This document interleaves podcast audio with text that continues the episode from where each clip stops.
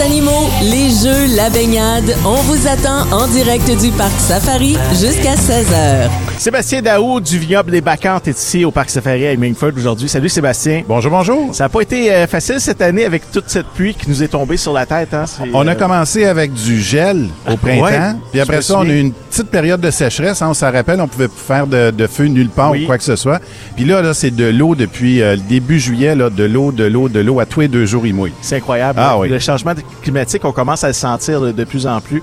Puis tu parlais justement du gel au début de la saison. Moi, j'ai des amis qui ont des vignobles également. Puis je- je les voyais faire des petits feux dans les champs Mhm. Exactement. pour essayer de réchauffer les vignes. Est-ce que tu as fait ça toi aussi? Alors, on en a fait une fois. On a des immenses tours avant qui ressemblent à des éoliennes, mais c'est un moteur a dessus avec du propane. C'est pas, Ah oui? ouais, c'est pas nécessairement bon pour l'environnement en tant que tel, mais ça permet de pousser l'air chaud qui est en hauteur la nuit Oui. vers le sol et ça réchauffe les vignes de façon euh, mécanique, si on veut. Oui. Mais c'était pas assez. Pour la première année en 10 ans qu'on a ça, c'était pas assez. Et là, on a été obligé aussi de faire des feux.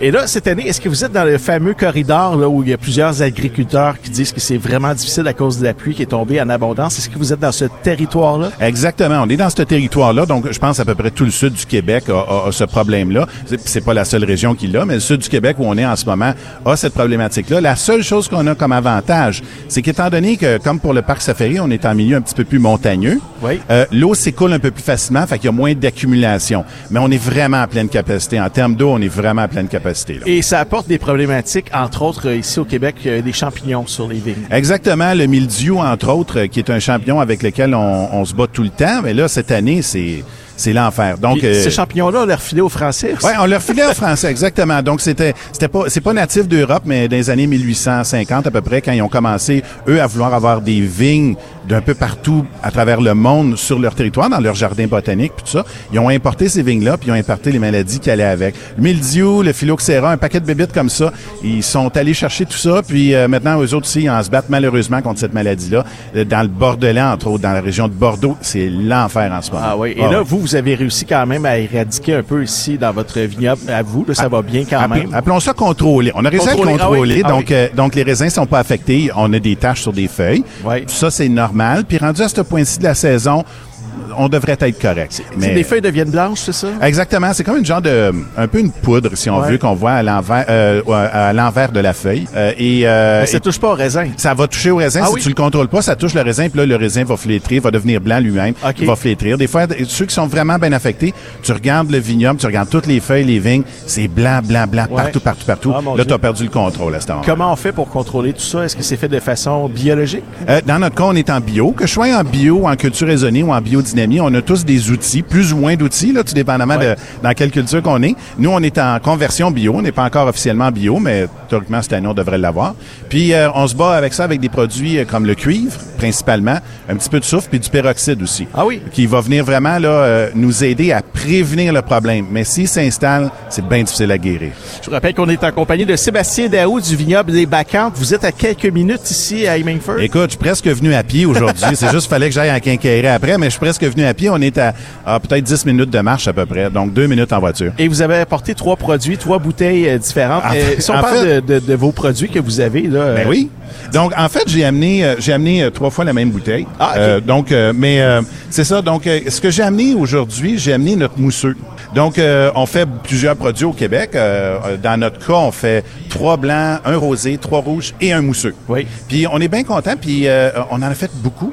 Euh, on en a fait un petit peu plus qu'à l'habitude, fait qu'on a le présentement. La temps, à l'intérieur d'une semaine, c'est toute partie.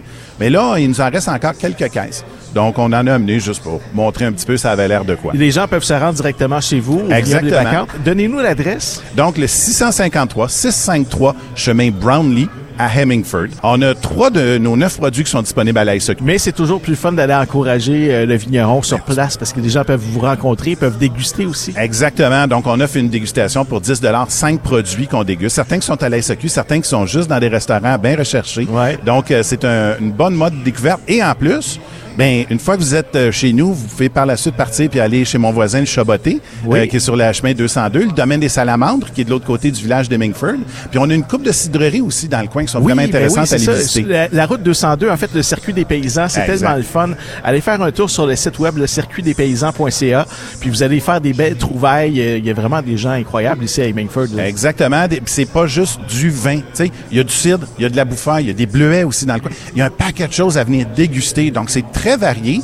Puis c'est très, euh, euh, euh, euh, c'est très euh, axé aussi sur les familles, je dirais en général. Fait que tu sais, vous pouvez amener vos enfants, même si c'est du vin et tout ça.